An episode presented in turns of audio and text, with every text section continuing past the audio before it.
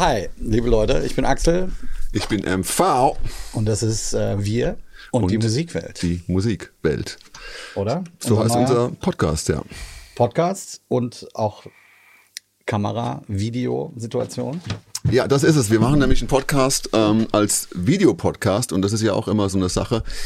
Ähm, aber zum größten Teil gibt's den nur als Audio. Also das heißt, wir uns kann man angucken bei YouTube, man kann uns sehen. Nicht, dass das jetzt besonders, äh, äh, wie soll man sagen, ansehnlich wäre. Obwohl, eigentlich sehen wir ganz cool aus. Wir haben uns extra Gedanken gemacht. Ich finde es äh, ganz ansehnlich hier bei dir. Wir sind bei dir im Studio. Ja. Du hast dir Mühe gegeben, hast einen Globus aufgestellt, der leuchtet. Ja, mein Lieblingsleuchtmittel äh, Dingens. Also das, es ist ja immer so, wir haben wirklich fast eine Stunde lang hier beleuchtet und äh, man, man, also es ist nicht so einfach. Es gibt Leute, die machen extra nur das, nur Setbeleuchtung. Die beleuchten das, ja. Aber wir wollen ja nicht über Beleuchtung reden, wir wollen über die Musikwelt reden. Das ist es.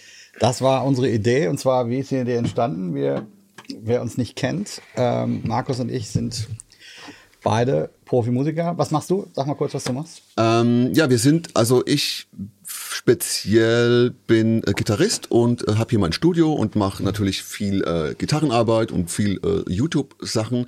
Und dann gibt's so einen Schnittpunkt, wo wir uns dann immer wieder sehen. Und das ist zum einen mal Sing meinen Song, weil wir beide in der Band genau. spielen.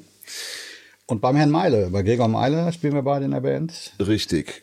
Da hast du, äh, bist du ein Jahr, im ersten Jahr von Sing meinen Song bist du bei Gregor eingestiegen oder nach dem ja. Genau, 2014. Genau, und ich bin ein Jahr später dann, hat der Gregor die Bläser dazu geholt, dann bin ich dazugekommen. Ich bin auch, wir sind beide in Mannheim, das ist so ein Ding, und ich ja. bin Saxophonist, Klarinettist, Flötist, ähm, spiele auch ein bisschen Gitarre und finde es deswegen immer ganz geil, wenn ich bei Markus hier in solchen Räumlichkeiten sitze und so tolle Gitarren um mich herum sind. Viele Gitarren, ja. Keine Saxophone. Ganz wenig Saxophone. Das wird sich aber im, im, im Laufe des Podcasts ändern, glaube ich. Ich werde so nach und nach ja. den Raum mit Blasinstrumenten füllen. Ich, Denn Axel zieht ja jetzt ein. Hat hier hinten sein Bett hinter dem Vorhang. Ich bringe bei jedem Take, bei, bei, jedem, bei jeder Session bringe ich ein Holzblasinstrument mehr mit. Und ja. nehme eine Gitarre mit. Das weißt du noch nicht. Ach so. Das, das wird dir aber gar nicht auffallen. Das ist das Gute. Das fällt mir auf.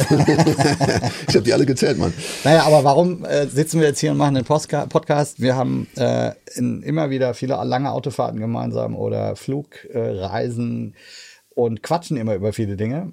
Ja. Es geht da nicht nur um äh, blöden Männerhumor, sondern wir reden tatsächlich viel über, äh, über viele Dinge und auch eben über die Musikwelt. Und dann haben wir gesagt, sollen wir nicht einfach mal ähm, im Auto eine Kamera aufbauen? Ähm, aber das ist natürlich rechtlich immer so ein bisschen schwierig. Deswegen haben wir uns ja. überlegt, wir machen das einfach mal jetzt ähm, regelmäßig, setzen uns zusammen, sprech, sprechen über Themen, die uns bewegen, die vielleicht auch andere Leute bewegen. Ähm, und unser erstes Thema. Ja, wir hatten in letzter Zeit viel über Streaming äh, äh gesprochen und die Probleme, die, mit, die damit zusammenhängen und äh, vor allem auch die Probleme, die Musiker haben, ihre Sachen äh, oder ihre Musik überhaupt noch zu verkaufen, so dass sie ähm, irgendwie auch äh, was abwerfen. Äh, früher war es ja immer so, dass, dass man am CD-Stand CDs verkauft hat und dann man genau wusste, okay, man hat jetzt 15 Euro und dann zieht man noch die ganzen Steuern ab, dann hat man zumindest mal einen festen Betrag, mit dem man arbeiten konnte. Und jetzt ist es ähm, natürlich schwieriger geworden. Ähm, der Witz ist ja immer so ein bisschen, dass es für manche Leute ja total gut läuft im Streaming. Mhm, Was sind genau. das für Leute, bei denen es eigentlich, die, die sich gar nicht beschweren müssen? Na, ich würde mal sagen, es gibt vor allen Dingen Leute, die ganz konkret sich entschieden haben, Musik zu machen, die äh, auf Spotify und den anderen äh, DSPs, wie man so sagt, Digital Streaming Portalen ähm, gut funktionieren. Ne? Also ganz speziell Musik, die dafür geschrieben wurde, äh, Saunamusiken und solche mhm. Dinge, ja. die in bestimmten Playlists vorkommen. Da kommen wir wahrscheinlich später noch dazu irgendwie. Mhm. Aber was sind denn, wenn ich jetzt mal bei dir der Unterschied zwischen uns beiden ist vielleicht, du, du bist auch Singer-Songwriter. Du hast mhm. also jetzt, wir sind beide Sideman, wir sind beide äh, Studiomusiker, wir sind äh, Hired Guns, angeheuerte äh, Profis, die für und mit anderen ähm, äh, vielleicht bekannteren Musikern an der Seite äh, auf Tournee sind, im Studio sind, im Fernsehen agieren und so weiter. Da haben wir ja erstmal nicht direkt mit Streaming äh, zu tun, indirekt schon. Indirekt, ja. Wenn der Künstler sagt, naja, äh, ich habe nicht mehr so viel Einnahmen wie früher. Früher haben wir irgendwie 50.000 CDs verkauft, jetzt verkaufen wir nur noch 5.000, wenn überhaupt. Ja.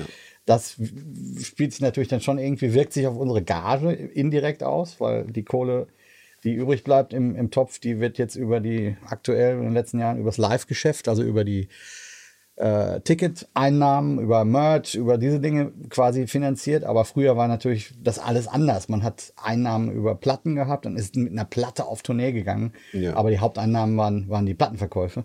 Und jetzt ist es anders, jetzt ist das alles weg. Aber was ich sagen will, du bist auch Singer-Songwriter, du hast eigene Musik released, bist also dementsprechend direkt äh, davon betroffen. Bei mir ist das nur sehr wenig. Ich habe so ein paar filmmusikalische Sachen, so Instrumentalmusik released. Ähm, äh, das ist fast peinlich, welche Zahlen dabei rauskommen. Das, deswegen bin ich da nicht äh, wirklich auch sehr von abhängig, weil ich nicht selber eigene Musik sehr viel release. Bei dir ist es anders. Sag doch mal kurz, wie, was du gemacht hast bisher. Ja, ich bewege mich ja auch in der Zwischenwelt zwischen äh, Sideman und dem Typ, der, der wirklich ähm, eigene Songs schreibt und die auch versucht zu verkaufen.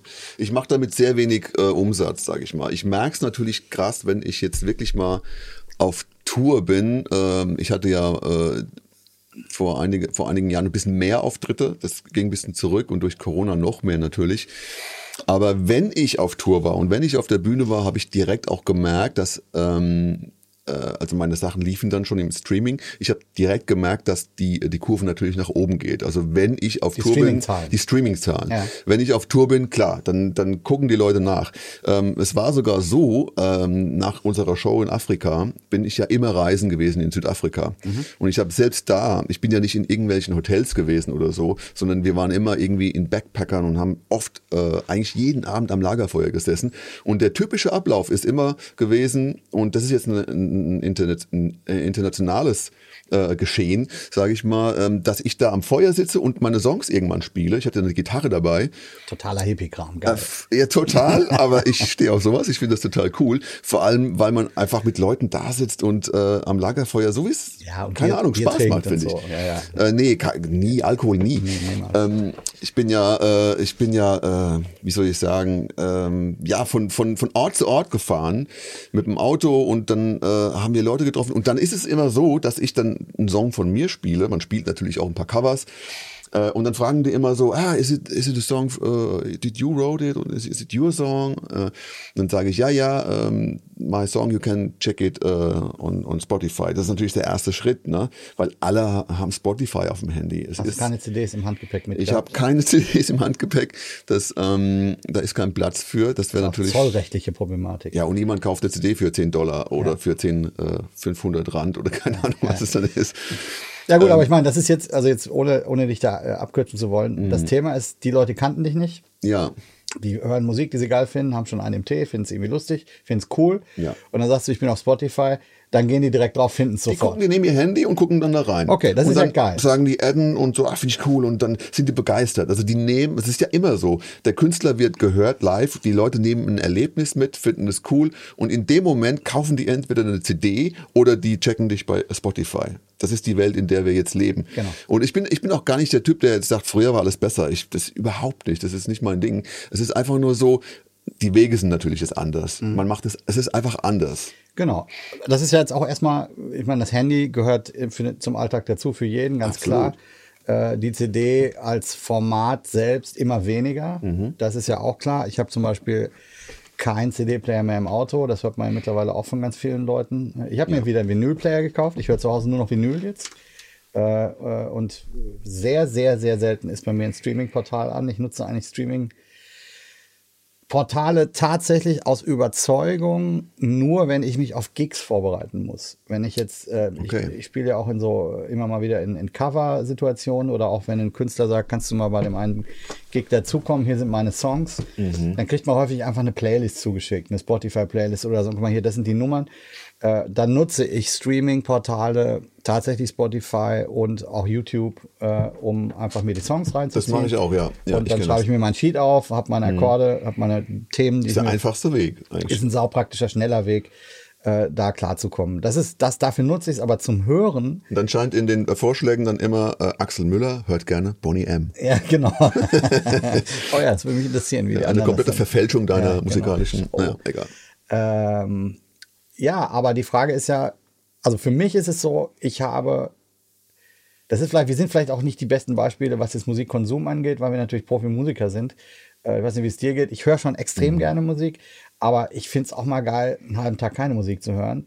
Bei mir läuft Musik eigentlich ganz selten im Hintergrund so zum, äh, also wenn ich koche oder so, ja gerne, dann höre ich mir aber gerne was Neues an und bin aber ja mhm. immer ich höre immer analytisch Musik. Ich, ich will ja. immer den Text verstehen, ich will immer hören, geil, was für ein Sound und so. Mhm. Bei mir läuft nie Musik im Hintergrund und ich weiß nicht, welche Musik das ist. Ja. Wenn mir was gefällt, ist die erste Frage, die ich stelle, äh, sorry, was, was läuft denn da gerade? Ich will das wissen, was das mhm. ist. Und da habe ich ein Problem. Da beginnt für mich das Problem mit Streaming, mhm. weil ich dann gesagt bekomme, ja, das ist der und der oder die und die Band. Mhm. Ich habe aber kein Bild dazu. Ich weiß nicht, wie die aussehen. Ich, hab, ich weiß nicht, wie die Platte aussieht. Ich weiß nicht, auf welcher Platte der Song ist, den ich gerade höre. Ähm, ah. Da bin ich vielleicht ein bisschen altmodisch, wie viele, da stehe ich aber auch dazu. Ich fand und finde das nach wie vor geil zu wissen, das ist die neue Platte. Ich habe gerade eine neue Jamie Cullum Platte wieder als Vinyl bekommen. So, ich kaufe mir jetzt immer so Sachen, die ich geil finde. Und ich wusste zum Beispiel nicht, auf welcher Platte der Song war, den ich vorher schon zehn Jahre kannte. Der ist auf der Platte drauf. Ja, ja. Mit dem Cover, der ist an Stelle 5 auf der Platte. Das gibt mir total viel Kontext. Ich sehe dann auch, okay, die haben das da und da aufgenommen, der und der war dabei ähm, das, äh, da kriege ich mehr ähm, Wert in meinen Kopf mit der Musik und ich habe ein viel besseres Erinnerungsvermögen daran. Mhm. Wenn die Typen jetzt in Südafrika am Lagerfeuer sitzen und sagen, hier, Markus Vollmer ist der German Guy, mhm. äh, der hat den geilen Song da gespielt, es war ein cooler Abend. Für die ist ja erstmal der Abend geil, weil da war der Typ und äh, spielt mit einer Rolle. Flipflops, cool, äh, Gitarre am Lagerfeuer. Dann gehen die da drauf mhm. und die Frage ist, hätten die dich gefunden, wenn du nicht da gewesen wärst? Wäre deine Musik bei denen überhaupt jemals angekommen? Ich, wahrscheinlich ich, nicht. Wahrscheinlich nämlich nicht. Und das ist so der Punkt. Uns wurde ja, ich sag mal, zumindest an den Anfängen äh, des Streamings wurde uns das ein bisschen so verkauft. Riesenplattform weltweit, man kann überall gefunden werden. Das ist ein unglaubliches Distribution-Tool. Du kannst als kleine Band aus, in meinem Fall aus dem Sauerland damals, meine Rockband, es war noch vor Streaming-Zeiten, wo mhm. ich Rockgitarre und Sänger auch war. Äh, da gab es das noch nicht. Da haben wir ganz Classic Plattenvertrag. CDs CD am gemacht. Stand verkauft, genau. am Merchandise. -Stand. Genau. Ja. Und ähm, dann bin ich auch einige Jahre mit den Clochards getourt. Kennst du mhm. vielleicht The Le Clochard? Hast ja ein paar Mal gesehen. Ja. Eine sehr schräge Band, die auf jeden Fall sehr indie, äh, Klam klamoresk, so ein bisschen ähm, äh, clownesk, bisschen Kleinkunst, aber dann doch eigene Mucke, sehr trashy. Ja. Äh, paar Covers, paar eigene. Und wir haben super viele CDs verkauft. Ja ich weiß jetzt nicht genaue Zahlen, aber wir haben echt, wir konnten als kleine Band, die, also wir haben Events gespielt, wir haben aber auch konzertant viel gespielt, äh, mhm. also wirklich Ticketeinnahmen. Wir, waren, wir haben in kleineren Läden gespielt, sagen wir mal so, das größte waren wahrscheinlich so 400 Leute, mhm. so in, in dem Rahmen ungefähr. Ähm, aber wir konnten davon leben. Mit fünf Musikern und einem Techniker, mit, mit einem kleinen Bus, den wir hatten, konnten wir fahren, weil wir am Abend einfach 50 bis 100 CDs verkauft haben. Ja. Oder ich habe Jazz studiert, du hast ja auch Gitarre studiert und ich weiß, einige Jazzbands in Mannheim, einige Leute, die tun sich halt zusammen, machen ihr erstes Quintett, Quartett-Ding, gehen ins Studio, recorden, haben eine kleine Auflage, 500 CDs und konnten dann zumindest mal im Rahmen von einer Minitour äh, Reisekosten, Fahrtkosten reinspielen über CD-Verkäufe. Ja. Und wir sind jetzt an dem Punkt, dass das nicht mehr funktioniert, weil die Leute einfach weniger CDs kaufen mhm. und man alles released.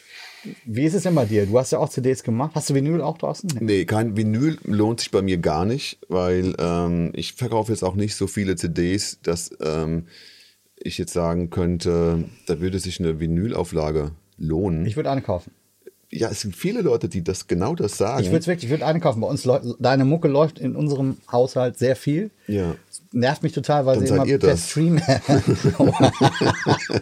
das ist, ist ja. tatsächlich so. Bei uns läuft deine Mucke echt viel, weil ich das auch wirklich geil finde. Wir finden es geil, aber Danke.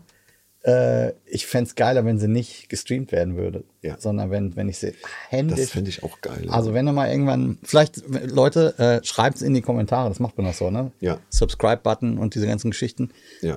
Äh, aber wer von Markus eine Vinyl kaufen wollen würde, kann ja mal den Finger raisen. Let me know. Ähm, die 528.000 Leute, die jetzt gerade zuhören, können sich direkt bei mir melden. Aber ähm, ihr wisst ja, wie es ist. Also die Stückzahlen sind gering und die Herstellungskosten von Vinyl sind sehr hoch. Deswegen ist es oft unrealistisch, da was zu machen. Man könnte das mit einem Crowdfunding machen. Ähm, okay, es sind jetzt andere Themen für zu weit. Aber was passiert ist auf jeden Fall, dass ich ähm, meine Musik natürlich nicht mehr auf CD äh, jetzt äh, verkaufen kann. Ne? Also diese Sache, ich sitze am Lagerfeuer, da sind wir jetzt auch ein bisschen hergekommen ähm, und die Leute ja. ähm, äh, kriegen eigentlich meine Musik, die kaufen die jetzt nicht, sondern die streamen die Sache. Ähm, man kann natürlich jetzt sagen, okay, äh, wenn du eine CD verkaufst, verkaufst du ja, verkaufst du die CD nur einmal und die Leute können die tausendmal hören hast du am Ende nicht mehr Geld verdient, wenn deine Leute jedes Mal, wenn die deinen Song hören, äh, einen Stream bezahlen. Äh, aber das, das, das Verhältnis stimmt trotzdem nicht. Ähm, jetzt so Pi mal Daumen. Du hast deine CDs released mit Label, ohne Label? Ohne Label, einfach nur Markus Vollmer. Es gibt äh, im Internet Plattformen, denen man die Sachen schicken kann. Die bekommen dann einen gewissen Prozentsatz. Genau. Das sind die Vertriebe, ja. die Digitalvertriebe. Die bekommen dann ein bisschen Geld. Äh, oft sind es 10 Prozent von einem Stream oder von einem Song, wenn er gekauft wird bei iTunes, was ja auch nicht mehr passiert eigentlich. Mhm. Ähm, und dann äh, verdienen die sozusagen ein bisschen mit und ich kriege den Rest von dem Geld. Ja. Das ist der, der Lauf der Dinge. Aber selbst wenn man äh, ein Künstler ist, Künstlerin, Band äh, und man ist verlegt, man hat ein Label, äh, ich würde mal sagen, das, auf, auf, das hängt auch wirklich von den Verträgen ab und so weiter, aber man kauft eine CD für irgendwas zwischen äh, also eine, eine, eine LP, äh, irgendwas zwischen 9 oder 15 Euro und mhm. bei einem Künstler, bei der Künstlerin bleiben dann irgendwie, also zumindest mal 4 bis 6 Euro pro Produkt hängen. Pi Wenn du in einem Label, mit, mit genau, einem Label Genau, und wenn ja. du es selber machst, okay. bleibt natürlich mehr hängen, ist ja klar. Genau. Äh, das heißt, das ist ein One-Time-Payment, mhm. äh, was man dann bekommt. Aber äh, es sind immerhin, sagen wir mal, Worst Case 4 Euro. Ja. So ungefähr. Äh, wenn du jetzt aber gestreamt wirst, da ist ja das Problem, die Streams sind äh, bei all, fast allen Plattformen aktuell äh, gibt es das sogenannte Pro-Rata-Modell. Wie ist das zustande gekommen? Was ist das? Kannst du uns das, was, kannst du das in Worte zusammenfassen? Das, ich muss ehrlich sagen, ähm, ich, ich habe mich jetzt wirklich reingelesen und mhm. ich finde es immer noch ziemlich kompliziert, das ja. zu verstehen. Aber im Grunde genommen kann man ja sagen, dass, ähm, dass ein Künstler sozusagen ähm, im Internet stattfindet, in den Streaming-Portalen, sprich äh, Spotify, dann meinetwegen tausendmal gestreamt wird und ähm, dieses Geld, was, was dann die Nutzer, die ja das Abo äh, äh, bezahlen jeden Monat, diese Nutzer ähm, oder dieses Geld kommt in einen Topf und wird dann relativ ähm, unklar äh, von meiner Seite zumindest her verteilt. Also die Verteilung ist so, dass ich einen Teil davon bekomme, aber jetzt zum Beispiel Ed Sheeran oder ähm, äh, Coldplay oder die großen Bands, die wirklich die Topverdiener, dass die aus irgendeinem Grund mitverdienen an, an, an meinen Ja, und nicht zu knapp. Nicht zu knapp. Scheinbar auch nicht zu knapp. Also jetzt, ich würde es so zusammenfassen, so wie das aktuell das Vergütungsmodell zum Beispiel auf Spotify ist, das Pro-Rata-Modell, das ist einfach so, wie du richtig sagst, die Streams werden alle in einen Topf geworfen. Genau. Es gibt äh, so und so viele Streams und gleichzeitig werden alle Einnahmen in einen Topf geworfen. Mhm. Und dann kriegen, dann wird das verteilt an alle. Das bedeutet aber, wenn jetzt jemand zum Beispiel total auf deine Mucke steht, der mhm. Typ aus Südafrika hat dich jetzt gefunden bei Spotify und ist seitdem total gehuckt und hört jeden Tag ausschließlich die Mucke von dem German und Guy. Überhaupt gar kein Markus Coldplay, Vollmer. Kein Ed Sheeran, er hört nur mich. Er hört nur dich und zahlt seine 9,99 Euro, whatever it is. Ja. Äh, dann kriegst du aber als der German Guy nicht die 9,99 Euro, sondern Ed Sheeran und die Leute, die massiv mehr gestreamt werden als du, verdienen an diesem Geld mit. Und das, das ist, der, das ist der Unterschied. Das ist nämlich genauso, als würde ich bei meinem Konzert am Merchandise eine CD verkaufen und nebendran steht Chris Martin und sagt, äh, warte mal kurz, ich krieg da ein Euro von deiner CD. Genauso ist Das ist eigentlich genauso. Ja, und der kriegt nicht ein Euro, sondern er kriegt tendenziell mal aus deiner Sicht gesehen, kriegen die Chris Martins kriegen eher neun Euro von den zehn Euro. Wirklich? Ja, das, das habe ich nicht, also diese Rechnung, die war mir noch nicht Es ist klar. sau viel. Es ist extrem viel, was, wow. was du als Kleiner abgeben musst. Aber du hast natürlich auch sehr viele äh, sehr viel weniger Streams, das ist ja klar. Ja. Der nächste Punkt ist aber natürlich, wie die Streams überhaupt gezählt werden. Wir reden jetzt einerseits über die wie das Geld verteilt wird, wie vergütet wird. Das nächste ist aber ja die Frage, wie, wie überhaupt ein Stream gewertet wird. Ja. Äh, das ist auch ein Thema, was äh, viel diskutiert wird. Ähm, aktuell ist es so, dass ein Stream bei 30 Sekunden einmal gewertet wird. Einmal. Also, wenn ich ihn so durchhöre oder wenn ich ihn ab 30 Sekunden durchhöre eigentlich, dann ist er schon gezählt. Ab Sekunde 31 oder ab Sekunde 30 ist, gilt es als ein Stream. Okay. Du kannst ab Sekunde genau. 31 theoretisch wegschalten und einen neuen Song beginnen. Ja. trotzdem ist der Stream gewertet worden. Ja, so steht es auch bei Spotify auf den AGBs und überall. Genau. so, so ist es. So, genau. und das hat natürlich jetzt eine weitere Folge, meiner Meinung nach, oder nicht meiner Meinung nach, sondern ist eigentlich total äh, erkennbar, dass, weil das so ist, äh, ist natürlich der Umkehrschluss, zwei Umkehrschlüsse. Umkehrschluss eins ist, die ersten 30 Sekunden sind absolut entscheidend, dass der Hörer, die Hörerin dabei bleibt. Deswegen hören wir in der aktuellen Popmusik die Tendenz knallhart, dass die Hookline, der Chorus, irgendwas Interessantes muss Sofort, in den ersten 30 Sekunden passieren. Ja. Das nächste ist, es ist egal, was danach passiert. es ist vollkommen irrelevant. Gitarrensolo. Ja, eben. Soli sind vollkommen äh, unnötig, also rein aus, aus marktwirtschaftlicher Sicht sind sie unnötig. Äh, und das finde ich so ein krasses Thema. Das verändert ja die Kunst. Das verändert ja die Musik. Absolut. Weil du hast eigentlich keinen Mehrwert davon, eine Bohemian Rhapsody zu schreiben. Ein, ein, ein krasses Werk, was ein mega Intro hat. Wahrscheinlich würde man heutzutage wegschalten bei Bohemian und Rhapsody. die Länge von, was ist, wie lang ist Bohemian? ich müsste lügen. Sieben Minuten, Sieben, acht so. Minuten, genau. Es macht die Mühe, sich zu machen, macht einfach eigentlich keinen Sinn. Äh, ich will jetzt hier kein, kein Hip-Hop-Bashing betreiben, aber äh, die Songs sind ja in vielen Fällen sehr simpel. Du hast einen Beat, du hast irgendwie häufig sind die Akkorde im äh, Chorus und in den Verses gleich sogar. Ähm, also es ist relativ, ich sage es mal, simpel, den, den Backing-Track zu produzieren. Und wenn dann noch klar ist, okay, du hast direkt die Hook am Anfang und dann beginnt der Song eigentlich erst mit, mit den Verses, mit den Raps oder wie auch immer, ähm, dann ist das natürlich sehr schnell und sehr einfach für dieses Medium produzierte Musik. Äh, ich würde mal sagen, in deinem Fall, du bist ja stylermäßig, äh, hast irgendwie, finde ich, einen sehr charakteristischen Sound mit, dein, mit deiner Musik. Da ist auf jeden Fall, in den ersten 30 Sekunden höre ich da keine EO-EO-Parts und keine äh, äh, UU-Parts, die man so mitsingen und mitpfeifen und mitklatschen will. Selten, ja. Sollte ich vielleicht Äh, mal machen. Überlegen. Ja, und da ist genau der Punkt. Solltest du das machen, ja oder nein? Sollten wir unsere Musik ändern? Sollten wir die Produktion ändern, nur um damit Geld zu verdienen? Ja, ich muss schon sagen, meine Gedankengänge gingen schon in diese Richtung, ne? Äh, weil man sich ja irgendwann fragt, was kann ich machen, damit meine Songs auch gehört werden. Ne? Heute nennt man das, äh, wie kriege ich, wie bekomme ich so viele Klicks wie möglich, ne? Oder wie wie komm, bekomme ich so viele Streams wie möglich. Und da machen sich natürlich Leute viele Gedanken drüber, weil das ist der Weg, wie Geld verdient wird. Aber wie ist das denn überhaupt ähm, entstanden? Also wir haben, es gab ja die Situation, dass irgendwann hat das begonnen. Wir haben, äh, Spotify ist ja nicht von heute auf morgen gekommen, sondern wir, wir hatten die Situation, dass wir den Plattenmarkt hatten. Wir hatten erstmal Vinyl, dann gab es die CD. Das war ja auch ein Riesenaufschrei. Oh, jetzt ist Digital und so weiter. Und dann war die Vinyl irgendwann weg. Ja.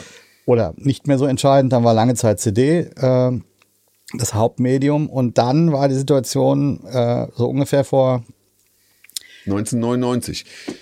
was war Das darauf 99? willst du hinaus, dass dann das äh, Napster. Ja, das war- darauf will ich hinaus, genau. Ja. Genau, Napster der erste große Anbieter war von digitaler Musik. Man konnte MP3s downloaden. Hast du das Napster. gemacht? Ich habe das gemacht, ja. Es gab dann sogar noch diese dubiosen Webseiten, wo man Sachen runterladen konnte, die gar nichts gekostet. Ja, so LimeWire, genau, so diese Sachen. War es diese P2P-Netzwerke? Ja, und es war so halblegal, man wusste es irgendwie nicht und man hat es trotzdem gemacht. Es gab auch Bücher, es gab alles. Es gab, es waren äh, Sharing-Seiten. und der Witz war ja, man, man, man hat gesagt, okay, ihr dürft die Sachen sharen, ihr dürft die Sachen euch runterladen, aber ihr dürft sie nicht nutzen. Das war die Gesetzeslücke. Ah, okay, okay. So wie ich das noch äh, mich erinnern kann. Das heißt, man konnte MP3s runterladen umsonst, man durfte sie aber nicht nutzen. Aber, die wer- MP3s waren ja nicht von den Künstlern, KünstlerInnen oder den Labels hochgeladen, sondern das, die, die Leute hatten die CDs zu Hause, Mhm. haben die gerippt sozusagen, haben die verfügbar gemacht. Richtig, ja. Das heißt, wenn du jetzt in, in Mannheim warst, ich wäre in Südafrika gewesen, du bist mit deinem Rechner online gewesen, Mhm. Konnte ich P2P-mäßig auf deinen Rechner zugreifen und mir ein Album von dir saugen sozusagen. Das ja, war oder auf dem Server, oder auf dem Server, hochgeladen ja. habe. Ja, genau. Also man konnte im Prinzip Raubkopien, die irgendjemand irgendwo hingeladen hat, einfach tauschen. Genau. Und dann war natürlich die Sache, nee, aber ich nutze sie nicht. Ne? Aber natürlich hat es jeder genutzt, das konnte man nur nicht nachweisen. Das war die Gesetzeslücke. Bei mir war das damals schon genauso, dass ich das nur gemacht habe, wenn ich einen Song brauchte für irgendeinen Gig. Das hat, das war so in der Zeit, wo das bei mir losging, dass ich so auch Cover-Gigs gespielt habe, Ja. äh, wo ich so, war ja 2000, what? Ja, ja, um 1999 bis 2004 oder so in, der- in der Phase. Äh, Ich kann mich an ein paar Kollegen und Freunde erinnern, die sagten, guck mal hier, ich habe hier die Festplatte, die ist voll mit Musik. Und ich habe das damals schon nicht verstanden. Ich will keine Festplatte mit voll mit Musik haben. Das hat mich total. Äh, Man hat halt gesammelt dann, ne? Ja, ab, genau. Gesammelt. Aber sammeln, äh, du hast, ich hatte keinen Wert. Das war einfach eine Festplatte. Ja. Die hatte für mich nichts künstlerisch Interessantes. Da waren keine Alben, keine äh, Artwork, nichts drauf. Mich hat das vollkommen nicht interessiert damals. Aber ich war zu dem Zeitpunkt auch überhaupt, ich habe mir überhaupt nicht, äh, ich war auch zu jung, als dass ich mich da hätte auflehnen wollen dagegen. Mhm. Äh, es war dann eher so, dass die Plattenfirmen gesagt haben, wir haben hier ein Problem, Raubkopiererei. Äh, die sind dann irgendwann, haben die Alarmglocke geschlagen, weil wahrscheinlich auch ein paar äh, größere äh, Acts gesagt haben, unsere, unsere Musik wird geklaut. Ja. Und dann zeitgleich kam der Chef von Spotify und hatte die Idee, lass uns doch mal so einen Player machen. Dann haben die diesen Player gebaut, haben Spotify entworfen und wollten, dass die Musik dort verfügbar ist einfach. Ja, mit einem Monatsabo. War das da damals schon?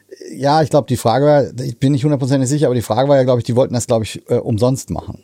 Die wollten die Musik, oder ich ah. weiß nicht, ob sie Geld haben wollten, aber sie wollten auf jeden Fall nichts für die Musik zahlen. Ja. Und da hat dann irgendjemand gesagt, ja Moment, ihr müsst, aber die Musik ist ja verlegt, da gibt's äh, Tantiemen, Urheberrechte und so weiter. Und dann sind die Labels, die großen Labels, die Major Labels, äh, in Gespräche gegangen äh, mit äh, Spotify.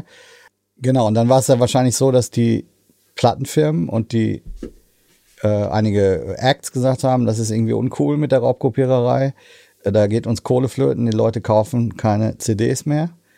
Äh, und zeitgleich kam dann die Idee mit Spotify auf. Da hat jemand aus Scandinavia äh, gesagt, I am Spotify und ich habe da so einen Player gebaut und der läuft super geil, da kann man alle Musik hören und äh, müssen das nicht mehr raubkopiermäßig machen. Aber die brauchten die Urheberrechtszustimmungen äh, sozusagen, die mussten von den Labels äh, ein Okay einholen. Mhm. Und die Labels haben damals wahrscheinlich, sage ich jetzt mal, ich war nicht dabei, aber wahrscheinlich gedacht, oh geil, die Kuh mit Napster ist vom Eis, da läuft jetzt eine Klage, die müssen ein paar Millionen zahlen. Mhm. Äh, und dann ist das Ding vom Eis und jetzt haben wir quasi, es muss, gilt, gilt es einen Deal zu machen mit äh, Spotify und später Spotify und Co., also Amazon, Apple, wie sie alle heißen, mhm. äh, so dass doch Geld verdient wird mit dem digitalen Musikmarkt äh, weil ja eben die Musik verlegt ist. Das heißt, die Labels haben einen Deal gemacht mit Spotify. Und der sieht so aus, wie er jetzt aussieht. Das ist das, der das Status der quo. Mit dem wir jetzt seit Anbeginn der Streaming-Zeit leben eigentlich. Genau, seit wie lange ist es? 12, 15 Jahre äh, ungefähr. Weiß nicht, wie lange ist Spotify auf dem Markt? Naja, das war ungefähr 2000, äh, 1999 ging das so richtig los. 2000, ja gut, dann hat es ein bisschen gedauert, aber wahrscheinlich sind es so ungefähr 20 Jahre. Ich glaube, es ist ein bisschen weniger. Aber ist auch wurscht. Auf jeden Fall ist der Deal damals entstanden. Das, das heißt, die 9,99 Euro sind damals entstanden. Das ist ja eh schon mal die Frage, ist das nicht eigentlich viel zu wenig dafür? Mhm. Ich bin der Meinung, ja, es ist viel zu wenig, aber auch da, es ist leider jetzt passiert. Und das ganze Ding, worüber wir eben gesprochen haben, Pro-Rata-Modell, Abrechnungsmodell, Vergütungsmodell und auch die Art, die Streams zu zählen, das ist damals alles passiert und seitdem ist nicht, nicht viel geändert worden. Wenn man mal so zurückdenkt, ne, ähm, früher habe ich, äh, man ist ja immer so in, in, in so ein Geschäft gelaufen, hat eine CD gekauft.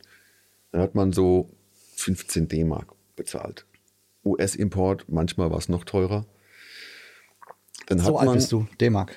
Äh, ja, also damals noch vor 100 Jahren habe ich wirklich CDs gekauft. Und dann, äh, das kennen die Kids von heute, kennen das ja gar nicht mehr. Da gab es wirklich Geschäfte mit Regalen, wo man CDs durchblättern konnte. Man konnte die in so einem ganz äh, ähm, verkeimten Kopfhörer-CD-Arrangement noch anhören. Da hat man immer den Kopfhörer aufgesetzt und hat Angst gehabt, dass man sich irgendwelche Bakterien ja. am Ohr einfängt äh, und hat dann irgendwie Musik angehört im Laden. Und manche Leute, die haben einfach nur einen ganzen Tag in so Läden gestanden und nur Musik gehört. Das war auch immer ganz witzig. Egal, auf jeden Fall habe ich im Monat manchmal vielleicht so drei CDs gekauft von meinem Geld, das ich da hatte.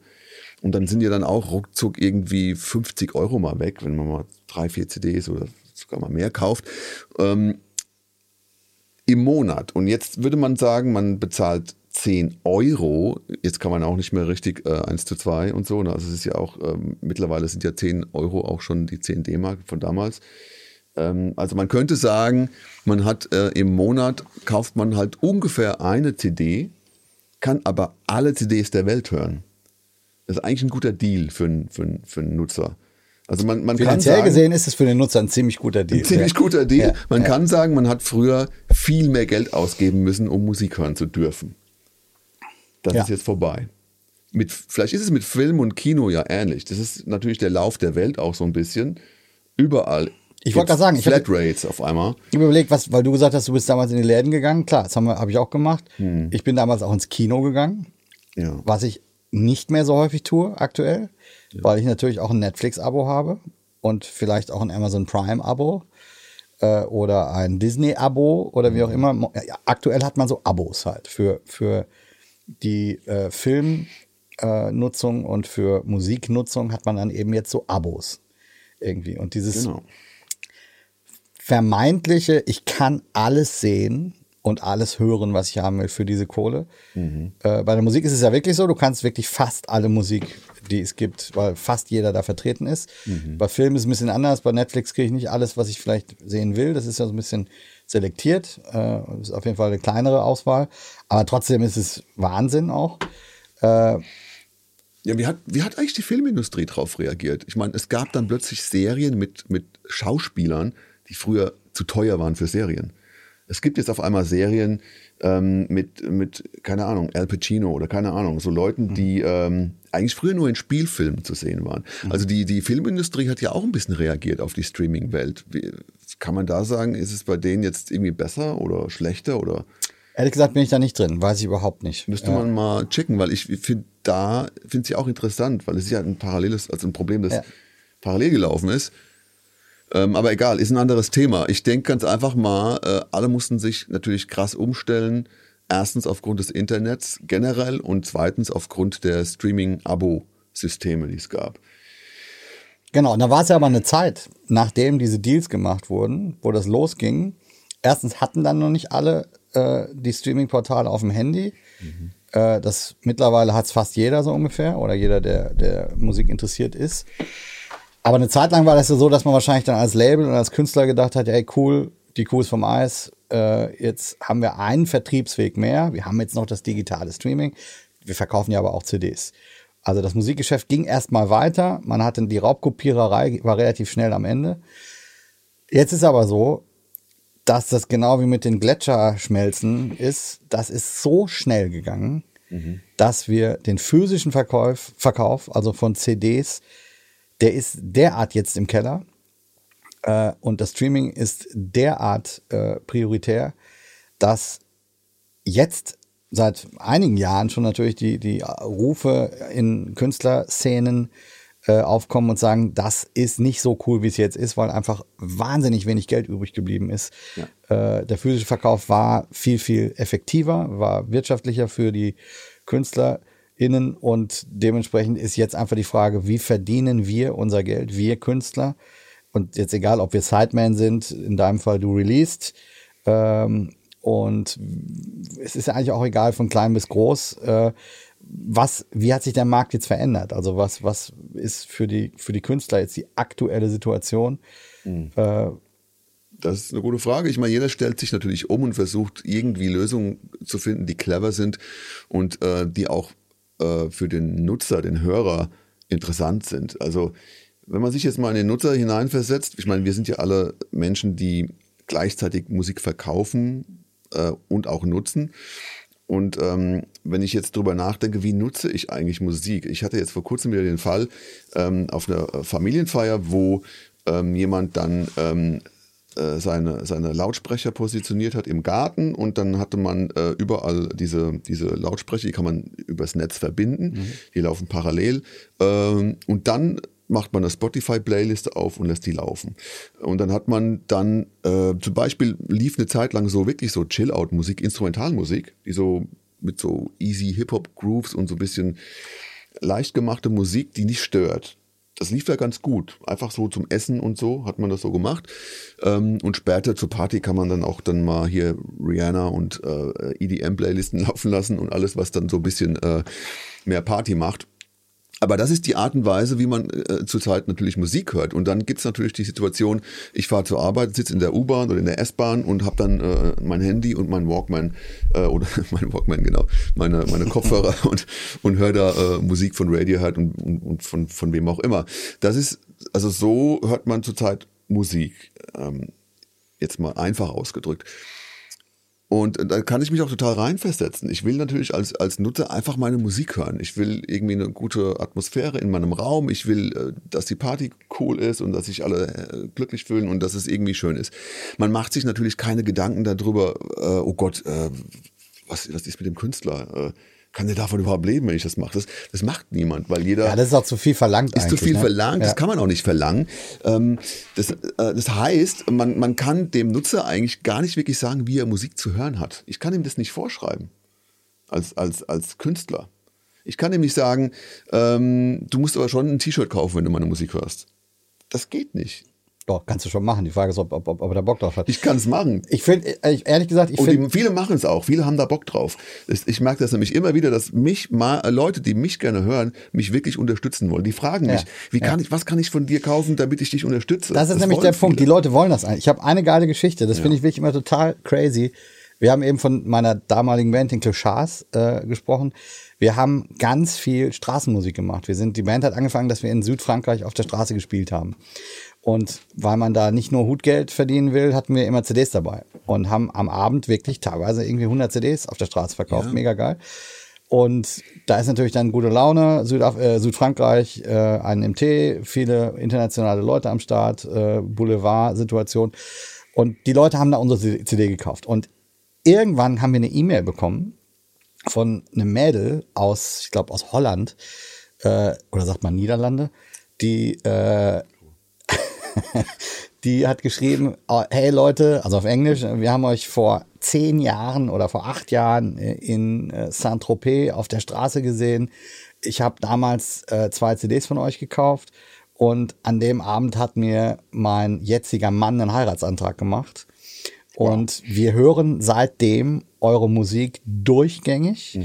Und weil eure CDs nicht verfügbar sind im Laden oder bei Amazon oder sonst irgendwie, die gab es nur bei uns im Webshop oder eben bei den Konzerten. Wir hatten auch kein Label. Ähm, haben wir diese CDs ungefähr 20 Mal gebrannt und kopiert und an Freunde weiter verschenkt. Die sind alle Fans von eurer Musik. Und mir ist es so unangenehm, dass ich Raubkopien gemacht habe. Ich würde jetzt gerne hiermit per Mail-Order 20 CDs bei euch bestellen. Wow, das ist natürlich, das, so Leute gibt's nämlich. Und so Leute gibt's nämlich. Das fand ich total geil. Und was ich aber damit sagen will, das hat ja was mit Wertschätzung zu tun. Absolut. Das hat auch was damit zu tun, die hatten damals diese Musik, diese Band entdeckt für sich. Die hatten das verbunden mit, der Abend war mega geil. Die kannten uns ja vorher gar nicht. Ne? Der Abend war mega geil.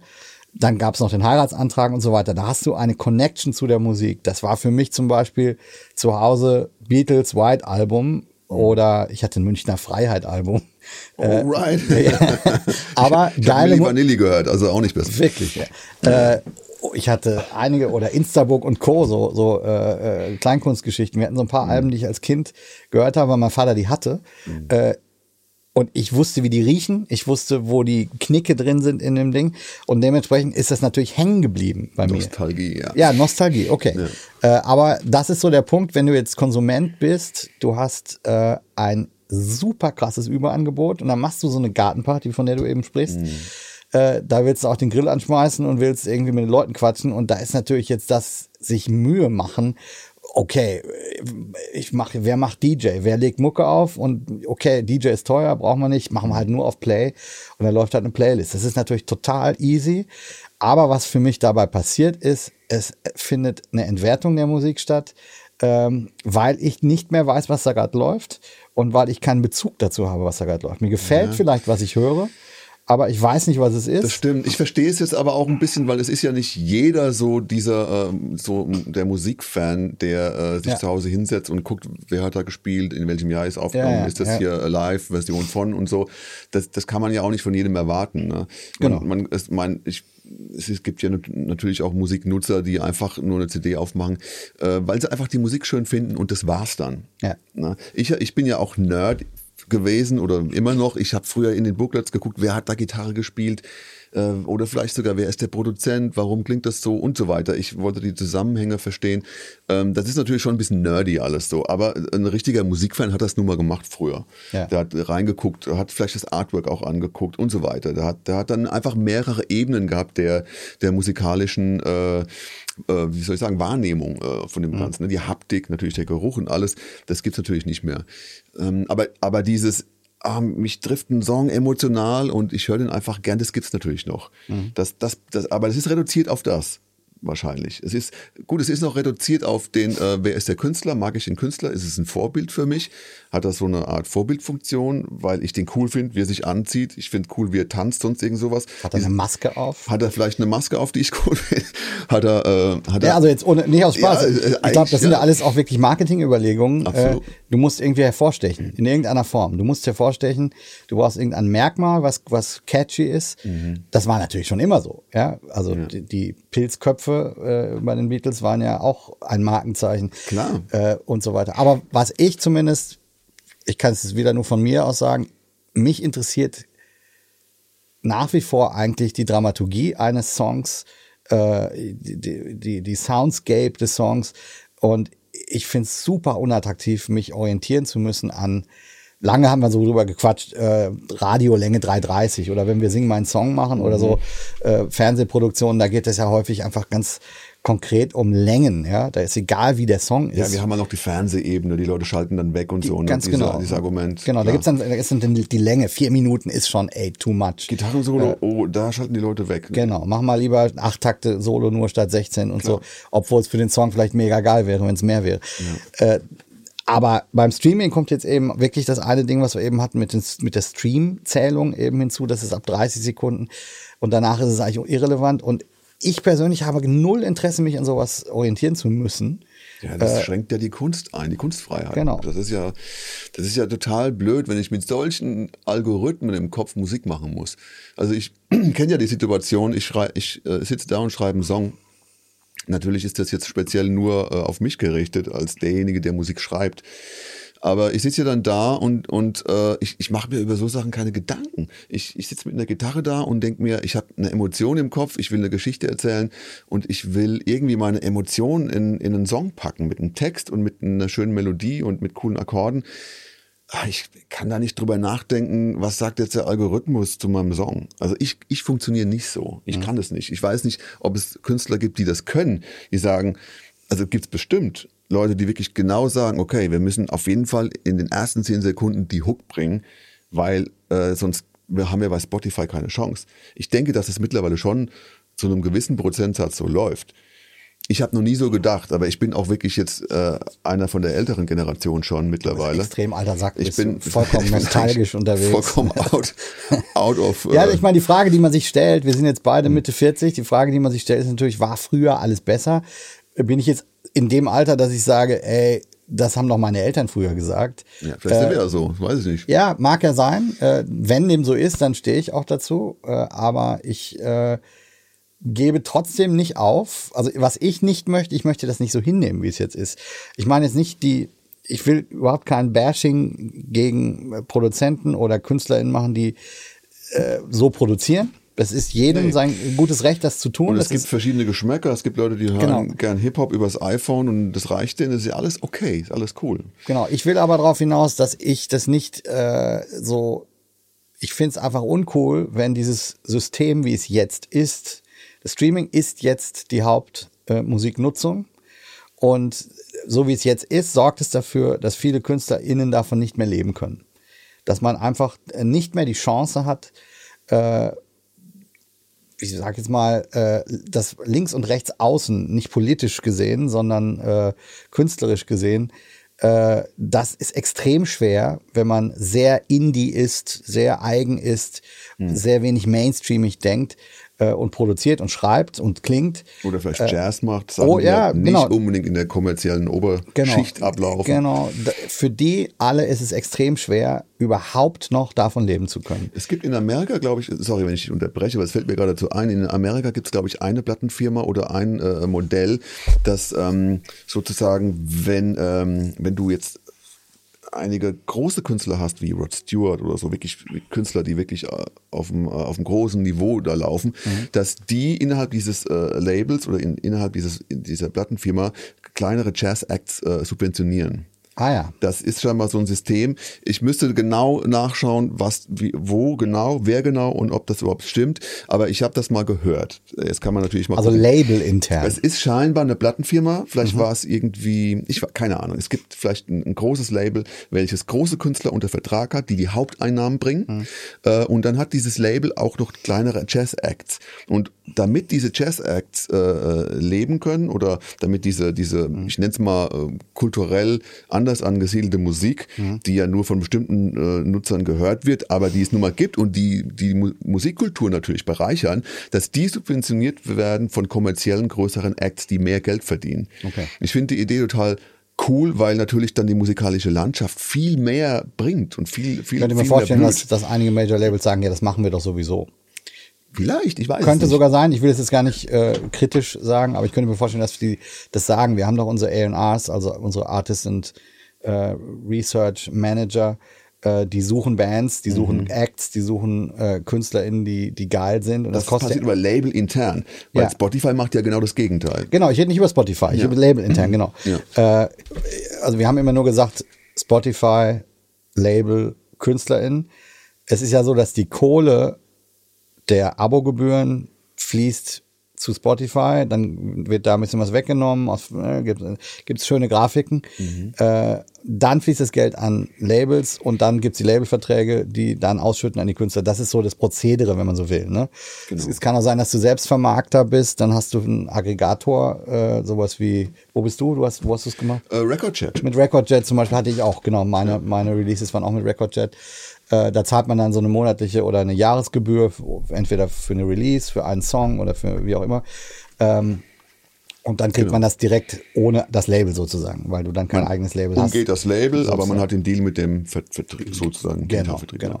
Äh, aber letztendlich ist es trotzdem so, dass es einfach extrem schwer ist äh, für Acts aktuell, weil dieser physische Verkauf einfach viel wirtschaftlicher war, mehr Geld bedeutet hat irgendwie. Ja, und jetzt kann man natürlich sagen, ne, dass, dass die Plattenfirma, das, das war nämlich auch so ein Thema, die Plattenfirma musste früher CDs pressen, die haben Vorschuss geboten, ja. haben natürlich viel mehr Kosten gehabt. Ja. Ähm, das fällt ja jetzt weg. Man hat keine Kosten mehr, aber man ähm, äh, es gibt ja keine CDs mehr. Ja, eigentlich. das fällt weg, aber es ist trotzdem noch, wenn ich unterbrechen darf, es ist trotzdem in vielen Verträgen zwischen Labels und Künstlern gibt es immer noch so Dinge wie Verpackungspauschalen und so. Ah ja, das ist ja interessant. Äh, das steht in vielen Deals noch drin, die unterschrieben werden oder unterschrieben worden sind, mhm. obwohl nichts mehr verpackt wird. Ja, also, warum Witzig. soll ich? Ja, es, ja, so witzig ist es nicht. Auch. Auf meiner Rechnung äh, ja. mache ich jetzt in Zukunft immer äh, eine, ja. wie sagt man da, ich muss mich umziehen Pauschale oder sowas. Ja, ja. Bei, bei Gala-Shows äh, eine Anzug-Umziehpauschale von 150 Euro.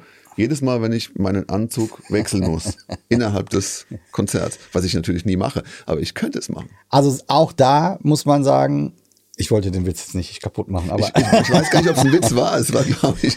Äh, ähm, naja, egal. Auch da muss man sagen, das ist auch ein Thema, wie soll ich sagen, es ist in die Jahre gekommen. Mhm. Äh, man muss eigentlich jetzt gucken, was ist der Status quo? Wie können wir welche Dinge müssen verändert werden? Welche Verträge müssen verändert werden? Was kann man überhaupt ändern an der Sache? Also ja. gibt es überhaupt, siehst du irgendeine Möglichkeit, an dem System noch was zu ändern? Hey, es ist Wahnsinn. Ich meine, ich habe jetzt gerade einen Blogbeitrag geschrieben, der, ähm, bei dem ich mir wirklich viele Gedanken gemacht habe, um einfach mal einen Überblick zu machen für mich selber. Äh, einfach mal, um Quellen zu sammeln, was ist eigentlich gerade los im Streaming-Bereich. Den verlinken wir übrigens hier. Ne? Den, Den verlinken wir in den, wie sagt man da, Show Notes. Shownotes, ja. Shownotes.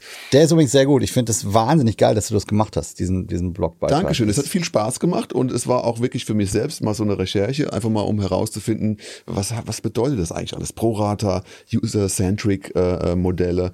Ähm, wer sind die Leute, die jetzt mit ProMusik zusammenarbeiten, um jetzt wirklich diese Datenanalyse, die ihr gemacht habt, äh, äh, sozusagen mal an die Leute zu bringen, um da mal Transparenz zu schaffen, wie komplex das System ist, was passiert im Streaming-Bereich.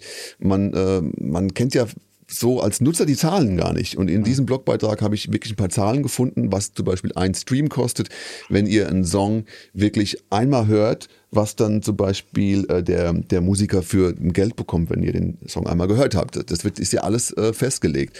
Ähm, und dieser Blogbeitrag, das war ein bisschen äh, Arbeit. Ich habe dann wirklich gemerkt, ich komme von einem Ding zum nächsten. Es war wirklich wahnsinnig viel Zeug. Mhm. Aber ähm, äh, ich habe dann wirklich gemerkt, okay, ich krieg so ein bisschen Überblick, was da eigentlich passiert. Mhm. Und ähm, innerhalb dieses Beitrags konnte ich natürlich ein bisschen herausfinden, ähm, was, was äh, eigentlich äh, ja so an, an Zahlen so, äh, was, mit welchen Zahlen wir es zu tun haben. Zum Beispiel, dass die Musikindustrie ja unfassbare Gewinne eigentlich macht mit Streaming mittlerweile. Man ja, das ist ja, nämlich ein spannender Fakt. Das ne? wissen viele nicht, dass es dass wirklich viel Geld verdient wird, ja. wird mit Streaming. Ja. Und dann kommt die Frage natürlich, wer verdient eigentlich das Geld? Oder eigentlich müsste man ja sagen, dann haben doch die Künstler kein Problem, dann verdienen die doch auch Geld. Aber das ist ja nicht so. Genau.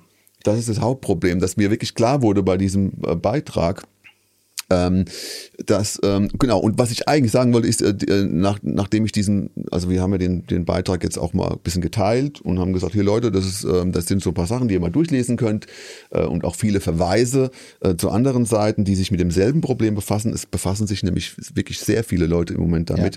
Ja. Ähm, aber grundsätzlich ist es so, dass äh, der Großteil der Künstler, die wirklich darauf angewiesen sind, ihre Musik zu verkaufen, dass die tierische Probleme haben. Ja. Und das, das stellt sich immer mehr heraus, dass viele Leute sagen, wir können einfach so nicht mehr leben. Äh, es gibt dann Umwege. Musiker sagen dann, wir verkaufen, wir verdienen kein Geld mehr mit Streaming, mit Musikverkäufen. Wir verdienen unser Geld eigentlich nur mit Live-Konzerten. Ja. Dann musst du aber ein Künstler sein, zu dem auch wirklich viele Leute kommen. Es gibt natürlich auch Musiker und Bands, da, da stehen halt auch mal nur 100 Leute vor, vor der Bühne und trotzdem verkaufen sie dann am Abend 20 CDs und es geht irgendwie weiter und man, man kommt irgendwie über die Runden. Das hat, dieser Spalt oder diese Schere ist, ist krass aufgegangen. Ja. Und viele Künstler, die kleinen Künstler, die sagen, okay, es ist vorbei, wir können es nicht mehr machen. Wir können zwar noch unsere Konzerte spielen, kriegen da Einnahmen. An dieser, das ist jetzt wieder ein neues Thema, an der Schraube Konzertkarten, da wird ja auch schon gedreht. Da wird es auch spannend in nächster Zeit äh, wo es da hingeht mit Ticketverkäufen. Das ist egal. wahrscheinlich nochmal eine weitere Folge, die wir Thema, zu dem verschieben wir, genau, ja, das macht ja. das ein zu großes Fass jetzt auf. Aber das Live-Geschäft ist das Entscheidende gerade, definitiv. Absolut. Äh, weil das wird auch nicht so schnell weggehen. Das Live-Erlebnis kann man einfach nicht digitalisieren. Äh, das willst du erleben, du willst dabei sein, du willst, dass es laut ist, du willst es sehen, du willst schwitzen. Äh, Leute treffen, die genau, genau, soziale Komponente und das, das alles, ist ja immer noch genau. da. Und das ist ja Spaß. cool, da machen wir uns auch erstmal keine Sorgen, äh, dass das an sich das ein Format ist, noch, was ja. am Aussterben ist. Im Gegenteil, das wird so weitergehen. Ja. Ähm, was ich jetzt spannend fand, du hast den Blogpost geschrieben. Äh, ich fand das erstmal mega geil recherchiert. Du hast extrem viel reingenommen, Fakten, super viele Quellen geliefert. Das ist leider ein nerviges, trockenes Thema. Ähm, ich finde es aber cool. Es ist wirklich ratsam, sich das ähm, durchzulesen. Und zwar nicht nur für Musiknutzer, sondern natürlich auch für uns MusikerInnen, äh, weil meiner Meinung nach da wirklich auch extrem viel Nachholbedarf für viele Leute ist, mhm. sich überhaupt mit dem Thema zu beschäftigen, zu wissen, wo ist eigentlich das Problem. Absolut, viele Irgendwie. wissen das nicht. Aber was ich jetzt spannend ja. fand, was ich sagen will, äh, dass in den Kommentaren, ich habe so ein bisschen auf Facebook verfolgt, mhm. Also ist cool, geteilt worden auch schon und viele Leute diskutieren drüber, aber äh, jeder dritte, vierte Kommentar ist dann tatsächlich, das Kind ist eh in den Brunnen gefallen, man ja. kann nichts mehr machen. Viel Pessimismus, äh, ja, das stimmt. Oder, das finde ich, das finde ich Erfahrungswert äh, ja, in, in ja, dem Sinne. Ja. Ich finde es bemerkenswert, dass es so ist. Äh, das haben auch teilweise Musiker geschrieben. Äh, ich kann von mir sagen, dass ich nicht so ticke. Äh, okay. Ähm, dass ich bin, ich kämpfe immer gerne, solange es noch geht, sage ich mal. Äh, und ich habe trotzdem Hoffnung, dass äh, sich an den Deals Dinge ändern lassen. Und ich glaube, ich bin da nicht alleine. Ich habe schon die Hoffnung, dass man es nicht einfach hinnimmt und sagt, es ist jetzt so, wie es ist. Kleiner Vermerk, äh, AI, KI, äh, wir sind jetzt an dem Punkt, ich setze das gerne in Relation zum, zum Beginn des Streamings. Mhm. Wir haben damals, als das mit dem Streaming losging, sind die großen Labels zu Spotify oder Spotify zu den großen Labels und die haben in Hinterzimmer äh, äh, Gesprächen diesen Deal ausgehackt zu einem Zeitpunkt, wo uns allen, den Konsumenten und der Branche und auch, in der Branche nicht, aber den Konsumenten und den KünstlerInnen nicht klar war, wie krass die Auswirkung sein wird vom Streaming. Und das war ein Fehler meiner Meinung nach.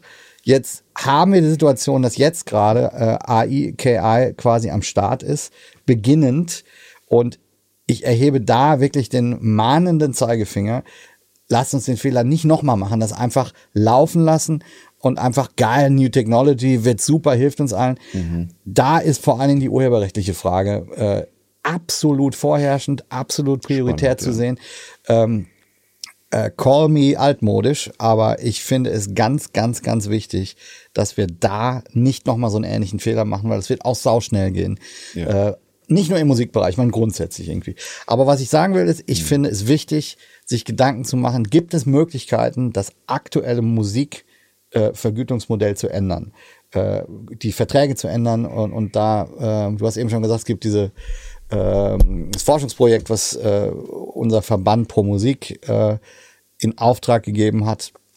Ähm, das sind so Dinge, die ich total spannend finde, dass man versucht, äh, Transparenz zu schaffen. Ja, man muss ja wirklich, und was ihr auch gemacht habt, man muss ja wirklich mit Wissenschaftlern an die Sache rangehen, mit Mathematik- oder Informatikprofis. Das ist leider halt anstrengend, ne? Das ist leider ein Problem. Das ist, das ist nicht nur anstrengend, es ist unmöglich für so jemanden wie mich. Ja, für mich ja auch. Also ich habe ja. erstmal nichts verstanden von, von diesen ganzen Modellen. Es gibt diese Formel, die auch auf meinem, äh, auf, auf eurem äh, Pro-Musik Du redest jetzt über unsere Datenanalyse. Eure Datenanalyse ja. mit dieser Formel, äh, die ich natürlich überhaupt nicht verstanden habe, aber man kann damit nochmal sehen, wie komplex diese äh, Geschichte ist. Ähm, dass man wirklich mit Wissenschaftlern äh, und, und, ähm, und mathematischen Modellen da rangehen muss, die äh, so jetzt einer, der nicht Mathematik studiert hat, erstmal überhaupt nicht versteht. Ja, das ist halt einfach eine, eine, eine Datenanalyse, das ist, muss forschungsmäßig range. Das war unsere Idee, weißt du, ähm, wir haben mit Pro Musik äh, einfach überlegt, wir, das Thema ist wichtig, wir müssen was machen. Und gleichzeitig ähm, hatte unser Projektleiter, den wir quasi angeheuert haben, das ist der Ryan Rauscher, äh, jemand, der äh, Pop-Akademie-Alumni ist, äh, einen Business-Studiengang dort gemacht hat, eigentlich Streaming-Experte ist. Der war lange bei einem sehr großen Label in New York mhm. äh, und hat dann dort aufgehört und war eine Zeit lang frei und genau in dieser Zeit wollte er sich auch mit diesem Thema beschäftigen. Und es war also total eine Win-Win-Situation. Wir wollten das Thema beackern. Er war derjenige, der die Expertise hat, weil wir vom Pro-Musik, da ist keiner so wissenschaftlich, mathematisch veranlagt, um sowas jemals zu machen. Und mhm. auch da ist ein großes Thema, Klar können wir beide uns jetzt hinsetzen, irgendwas errechnen, mhm. aber das wird einem dann um die Ohren geschlagen, weil es halt scheiße berechnet ist, weil wir es nicht können. So, ne? Deswegen Klar. haben wir gesagt, wir müssen, wenn wir Fakten schaffen wollen, wenn wir eine Diskussionsgrundlage schaffen wollen, wenn wir wirklich äh, gucken wollen, äh, das sind wissenschaftliche Ergebnisse, dann müssen die auch wissenschaftlich erarbeitet sein. Absolut. Und deswegen haben wir eben überlegt, mit dem Ryan das zu machen, haben das durchgezogen. Ähm, und jetzt, äh, was wir da gemacht haben, du hast es eben schon mal in einem Nebensatz gesagt, äh, User-Centric Payment System. Wir haben eben über das Pro-Rata-Vergütungsmodell gesprochen und äh, seit einigen Jahren wird eigentlich diskutiert, was wäre denn, wenn man das umändern würde, wenn eben äh, der Typ aus Südafrika, wenn er dich hört, ausschließlich nicht sein Geld nur zu einem kleinen Teil an dich äh, zahlen würde und der Rest würde an Ed Sheeran und so weiter fließen, genau. sondern wenn die Kohle komplett bei dir landen würde. Da also sind wir nämlich genau an dem Punkt. Genau. Eine Nutzungs-, nutzerbasierte, nutzungsorientierte Abrechnungsmethode. So dass man wirklich sagen könnte, ich kaufe eine CD und ich höre nur diese CD und diese Kohle landet beim Künstler, bei der Künstlerin. In deinem Fall, äh, wenn der streamen würde, würde die Kohle komplett bei dir landen.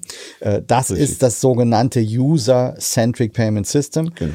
Und diese Idee gibt es schon lange. Das ist also das in das System, das als Alternative dienen könnte. Genau. Zu dem Pro-Rata-Modell. Genau. Parallel nicht parallel, sondern äh, der Wunsch wäre ja, oder die Frage wäre, was würde passieren, wenn man switcht. Switcht. Ah, okay. Wenn man von Pro Rata zu dem ja, User-Centric-System umswitchen würde. Was Switch. würde da passieren? Okay. Mhm. Und da gab es schon einige Erhebungen äh, dazu, auch zuletzt, äh, also wirklich wird schon häufig diskutiert.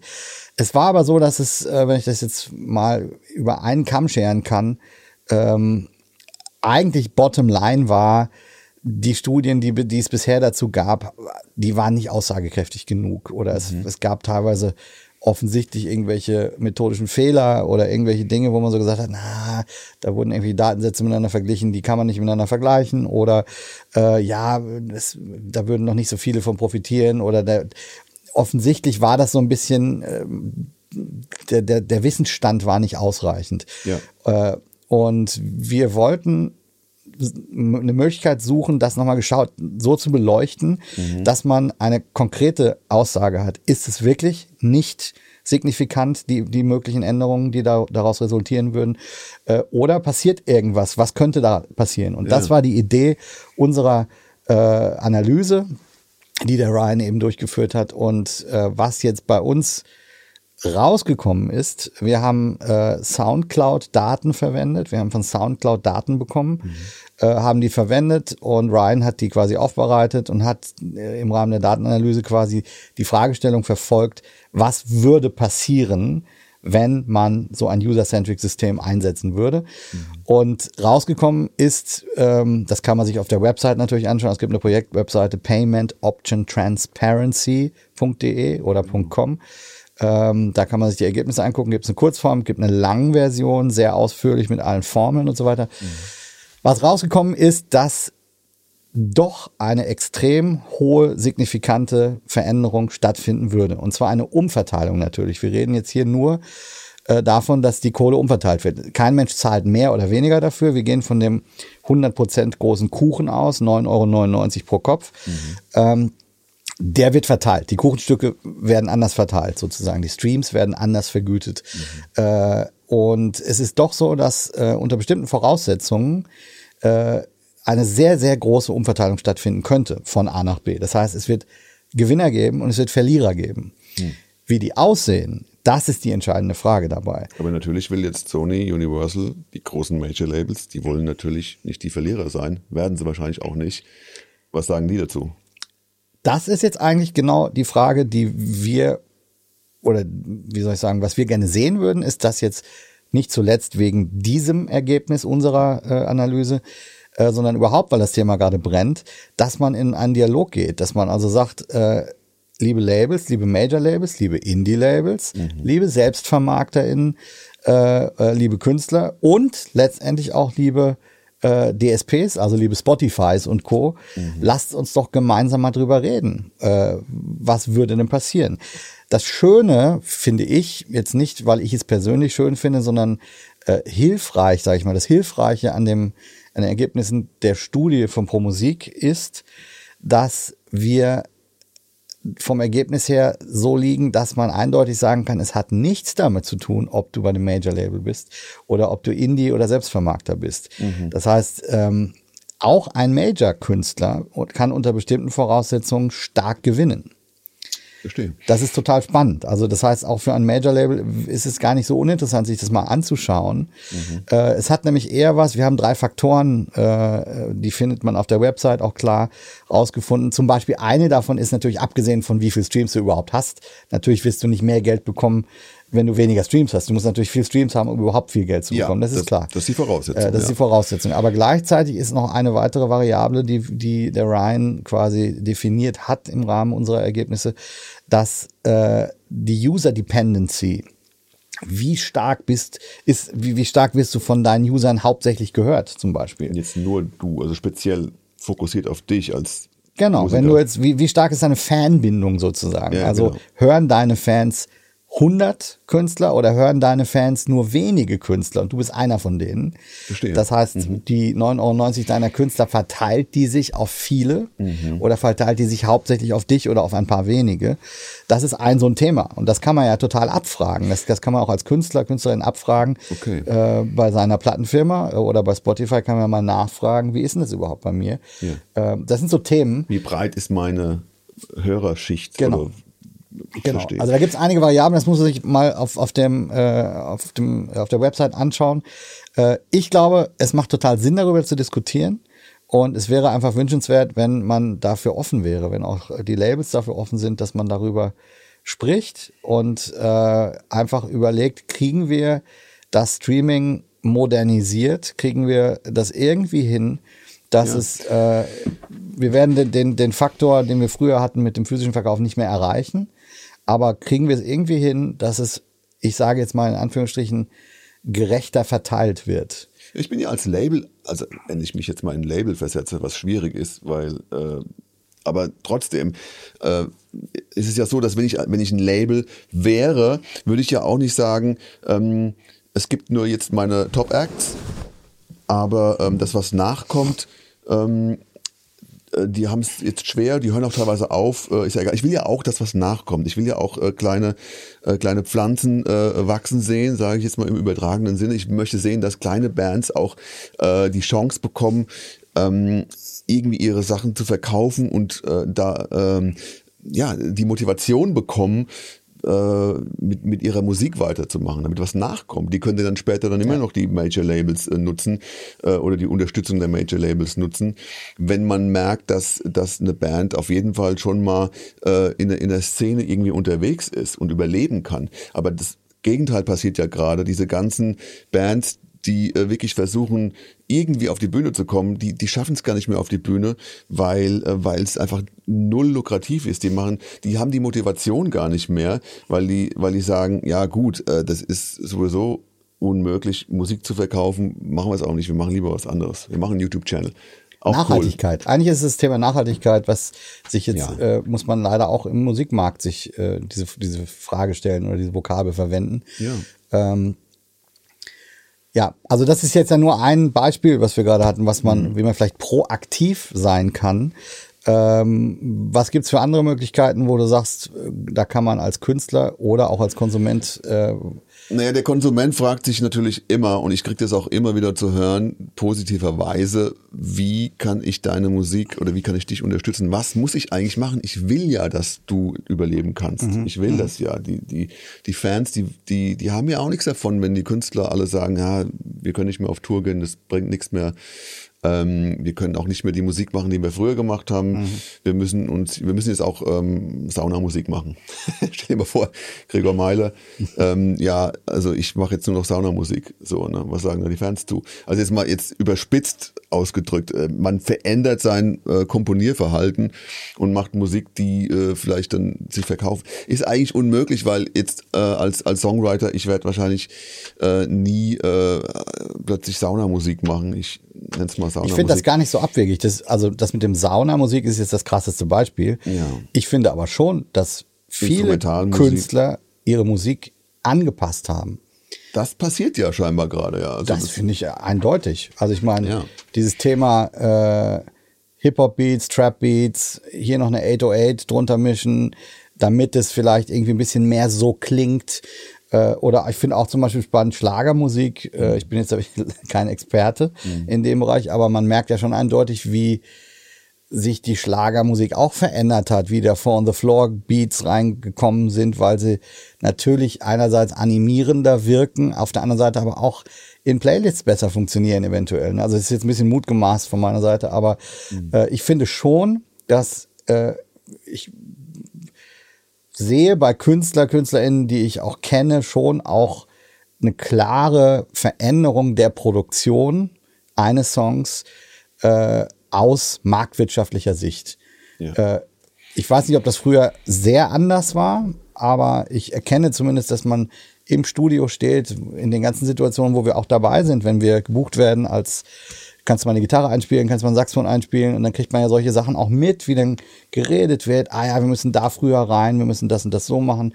Jetzt, das sind gar keine, das ist gar kein Vorwurf an irgendjemanden, sondern es ist einfach mhm. meiner Meinung nach gang und gäbe aktuell, zumindest in der Popmusik, dass man versucht, dass es immer noch Pop ist, populär ist und mainstreamig genug ist, in Form von, wir brauchen einen geilen Mix, wir brauchen das und das muss zu dem und dem Zeitpunkt passieren. Mhm. Äh, die Interlude kann nicht vier Takte sein, die kann nur einen Takt lang sein, damit es direkt weitergeht und solche Sachen irgendwie. Da finde ich schon, eindeutig haben sich die Dinge geändert. Das heißt nicht, dass es alles Saunamusik ist, aber ich finde schon, ja. äh, dass sich da was geändert hat. Der Gregor Meile äh, ist jemand, bei dem das noch nicht so ist. Da gebe ich dir recht. Äh, mhm. da, da sehe ich das und höre das sehr selten der wird das wahrscheinlich auch nie machen, weil ich finde auch sein Songwriting, da sind halt immer statt drei Akkorden mindestens mal sechs drin und mal eine äh, Moll-Subdominante und dann hier noch eine Zwischendominante, solche Dinge, die er sehr wahrscheinlich gar nicht benennen kann, aber so ist es mal. bei ihm. Die, die Songs sind so. Ja. Äh, deswegen finde ich es geil, deswegen finden die Leute das auch geil, aber deswegen wird der auch nicht im Radio gespielt. Vielleicht deswegen, ich weiß gar nicht genau weshalb, aber äh, vielleicht ist es nicht plakativ genug, es kann schon sein. Ja, ich gehe schwer davon aus. Und, ja. Ich, ich finde es immer schwierig, das zu sagen, weil äh, natürlich hat sich auch die Radiolandschaft verändert. Ähm, warum wird eigentlich ein Song im Radio gespielt? Aber oft ist es ja auch die Einfachheit oder ich sag mal, ähm, die, die, die Hits von heute sind ja schon relativ einfach gestrickt, muss man sagen, musikalisch. Das heißt nicht, dass sie jetzt un unbedingt schlecht sein müssen oder dass, es- dass es nicht Spaß macht, die zu hören, aber vom musikalischen Aufbau sind die oft relativ einfach. Du, was mir gerade einfällt? Geil, ich habe ein neues Format aufgemacht jetzt für uns beide. Äh, du hast doch den einen Song von, von, von deiner zweiten Platte, glaube ich. Ähm, jetzt fällt mir der Name aber leider nicht ein. Den haben wir immer so schön mitgepfiffen backstage, wenn du auf Tour den gespielt hast und wir Side-Stage-mäßig waren. A Distant Planet. A Distant, genau, ganz genau. Das ist mein Hit. Das ist mein einziger Hit. da, da, da, da, das ist so dieses Tempo. Ja. Da, da, da, da, da, ne? äh, total catchy. Das ist so ein, so ein, so ein, ich komme deswegen drauf, weil das, die Hook von dem Song ist eigentlich nicht äh, der Text, sondern es ist eigentlich diese Melodie. Mhm. So ein Gitarrending, was du dann so mitsingst quasi. Und wir haben es sogar mal mit Bläsern auch mal mitgespielt irgendwann mal. Stimmt. Das wäre doch jetzt mal geil. Nur dieses Ding, 16 Takte oder vielleicht mach mal Strophe, Chorus und dieses Ding, sich anzuhören, wie du das produziert hast und sich die Mühe zu machen, die Dinger mal so zu produzieren, dass sie vielleicht so klingen, wie ein EDM-Track klingt. Weil ich glaube, die Hook ist nämlich mega geil. Die, Hook, die Hook werden, glaube ich, viele Leute würden die mit äh, gehen wollen. Ja klar, also klar, das ist ja immer, ich meine, die Verpackung eines Songs äh, spielt natürlich eine große Rolle. Ist ein Quasi ein Remix machen. Ein davon. Remix, genau. Also der klassische Remix, man hat einen Hip-Hop-Beat oder man macht eine Techno-Version. Man, man äh, schiebt die, äh, den, den klassischen Song in eine andere äh, Hörerecke. Genau. So. Und die Frage ist dann, taugt der dir dann noch? Würde der dir noch taugen? Ja, gute Frage. Also Wahrscheinlich dürftest du das nicht machen. ich darf auf keinen Das Fall. müsste jemand anders Das müsste machen. jemand machen, der das wirklich kann. Äh, und ähm, da, da gibt es ja Künstler, die dann, das ist ja schon oft passiert, das kann man ja beobachten, ne? ähm, dass äh, zum Beispiel eine Nummer von Sting, eine klassische Nummer mit Nylon-Gitarre plötzlich irgendwie eine EDM-Nummer wird und ähm, dann der Song plötzlich sich wieder auf den Künstler besser verkauft, Ja, genau. die Originalversion. Passiert ja ständig. Ähm, ist ja ein gängiges Mittel eigentlich äh, ähm, in der Produktionstechnik oder in der Marketingtechnik. Ne? Ja. Naja, also ähm, ich sehe, wir müssen langsam zum Schluss kommen. Schon. Das ist aber krass. Müssen wir das? Wir müssen langsam zum Ende kommen. Also ähm, es ist ja immer, ähm, wir haben uns vorgenommen, glaube ich, ungefähr eine Stunde zu machen, ne? haben wir gesagt. Haben wir das gesagt? Ja, okay. Ich glaube, eine Stunde, also alles, was länger ist, finde ich, ich bin ja selber Podcast-Hörer, Läuft nicht im Radio. das läuft nicht, da, da, haben wir keine Chance äh, bei Spotify. Ähm, nee, dann, dann, dann ist auch irgendwann mal genug. Und deshalb, ähm, wir, wir haben so viele Themen jetzt schon wieder angesprochen und man kommt auch immer wieder von, von einem Thema zum nächsten und man merkt Genau. plötzlich, man, man kann so viele Sub-Sachen, äh, Kontextbereiche aufmachen. Aber ähm, das ist noch lange nicht beendet, das Thema. Und äh, die Grundfrage besteht ja immer noch, was kann ich als Nutzer machen, damit der Künstler besser äh, leben kann? Das ist die eine große Frage, die wir auch nicht direkt beantworten können. Ja, genau. Ähm, das, das ist schwierig. Man kann natürlich immer sagen, okay, du als Fan kaufst äh, vielleicht auch mal ein T-Shirt, aber das kann man eigentlich von niemandem erwarten. Man kann niemandem glaub, wir- sagen, ja. äh, kauf ein T-Shirt. Das, das macht. Das ist jetzt auch gar nicht unser, unser Ziel, das jetzt hier zu beantworten. Ich glaube, wir Ja. es ist eher die Frage, äh, das mal ein bisschen zu beleuchten äh, von, von unserer Seite. Und äh, die Frage ist vielleicht auch an euch alle, an die Zuhörer, ähm, wie ihr das seht. Ihr könnt uns ja schreiben, einerseits zu dem Thema, äh, wenn ihr konstruktive Vorschläge habt. Ähm, super spannend, wie man das, also ich denke mal, wir werden sicherlich viele MusikerInnen haben, die hier zuhören, weil das ein bisschen unsere, unser Umfeld ist, aber vielleicht sind ja, auch, äh, oder ich hoffe, es sind auch viele äh, Musikliebhaber einfach dabei, Hörer, äh, die nicht selber Musik machen, weil das ist ja nochmal eine ganz andere Herangehensweise an die, äh, an die Musik und an das Hörverhalten. Es würde mich auch das Feedback da total interessieren. Ich nehme so ein bisschen mit von heute. Wir haben äh, eine wichtige Frage, wie ist es bei den Filmern, bei, den, bei der Filmwelt, Netflix versus Spotify? Ja. Das würde mich interessieren, Interessant, das, ja. das mal anzugucken. Ähm, was nehme ich noch mit? Du hast eben das Fass aufgemacht, Live-Geschäft. Äh, wir haben ja gesagt, Live-Geschäft ist das, wo gerade Kohle verdient wird.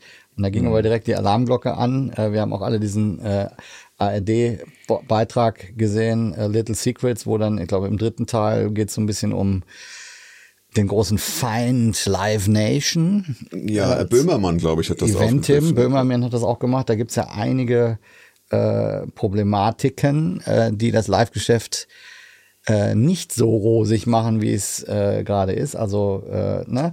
Das ist so ein Thema, spannend, was ja. ich auch spannend finde, weil vielleicht auch was. Aber wir müssen jetzt auch in, die, in unserer Podcast, äh, nicht nur so schwere Themen behandeln. Wir können auch mal was ganz äh, Lustiges, was äh, ganz Alltägliches äh, behandeln. Das würde mich auch interessieren, ein bisschen Feedback von euch, ähm, wenn ihr Fragen habt, Themenvorschläge für uns, oder? Mhm. Ähm, das ist immer interessant, natürlich, was Leute äh, haut's raus, für Ideen uns. haben. Genau, ein genau. bisschen, genau. Und, und ja, und vor allem auch, ich meine, das war jetzt der erste, die erste Folge. Wir ähm, ähm, machen das, äh, ist, das große Thema ist natürlich Musik, Musikbusiness und, und die Welt, in der wir leben als Musiker. Genau. Aber da gibt's natürlich auch viele, viele Bereiche, um da mal links und rechts ein bisschen abzubiegen, mal gucken, wo es da hingeht. Das wissen wir selber noch nicht so genau. Aber äh, die nächste Folge würde ich gerne über Saxophonblätter machen. Das Blattstärken, Hersteller, äh, Saxophonblattbearbeitung. Aber dann Gitarrenseiten auch. Naja, vielleicht auch. Ja, okay. Aber sowas, sowas alles vielleicht. Erstmal Saxophonblätter. Also wir, wir, versuchen ein bisschen so die, den Mittelweg zwischen Nerd, dieses äh, Nerdige und zwischen, ähm, zwischen dem, was alle so ein bisschen interessieren könnte, zu finden. Aber das, ähm, das könnt ihr nur rausfinden, indem ihr regelmäßig unseren Podcast hört und den auch abonniert. Ihr wisst ja, wie das alles geht. Mittlerweile ist es ja ähm, alles kein Problem mehr, darauf zuzugreifen. Ihr wisst auch, dass man bei YouTube den, äh, das Video dazu ansehen kann, ähm, was wirklich sehr ansehnlich ist. Wir haben unseren Raum sehr farblich gestaltet. Also alle, die das jetzt nur hören, Ihr habt natürlich äh, diese wunderschöne äh, Aufmachung hier hinten dran, äh, die ich gerade hier äh, zeige. verpasst. Aber ähm, hey, wie auch immer, danke, dass ihr dabei geblieben seid und äh, dass ihr jetzt äh, das angehört habt, die erste Folge. Ihr dürft euch auf die nächste Folge freuen. Abonniert das Ding und ähm, ja, hey, ich freue mich auf die nächste Folge. Total Moderationsflow gerade am Start. Ja, Mann. Ziemlich geil. Ich bin Axel, das ist der Markus und das ist wir und die Musikwelt. Vielen Dank fürs Zuhören. Bye, bye, bye. Ciao.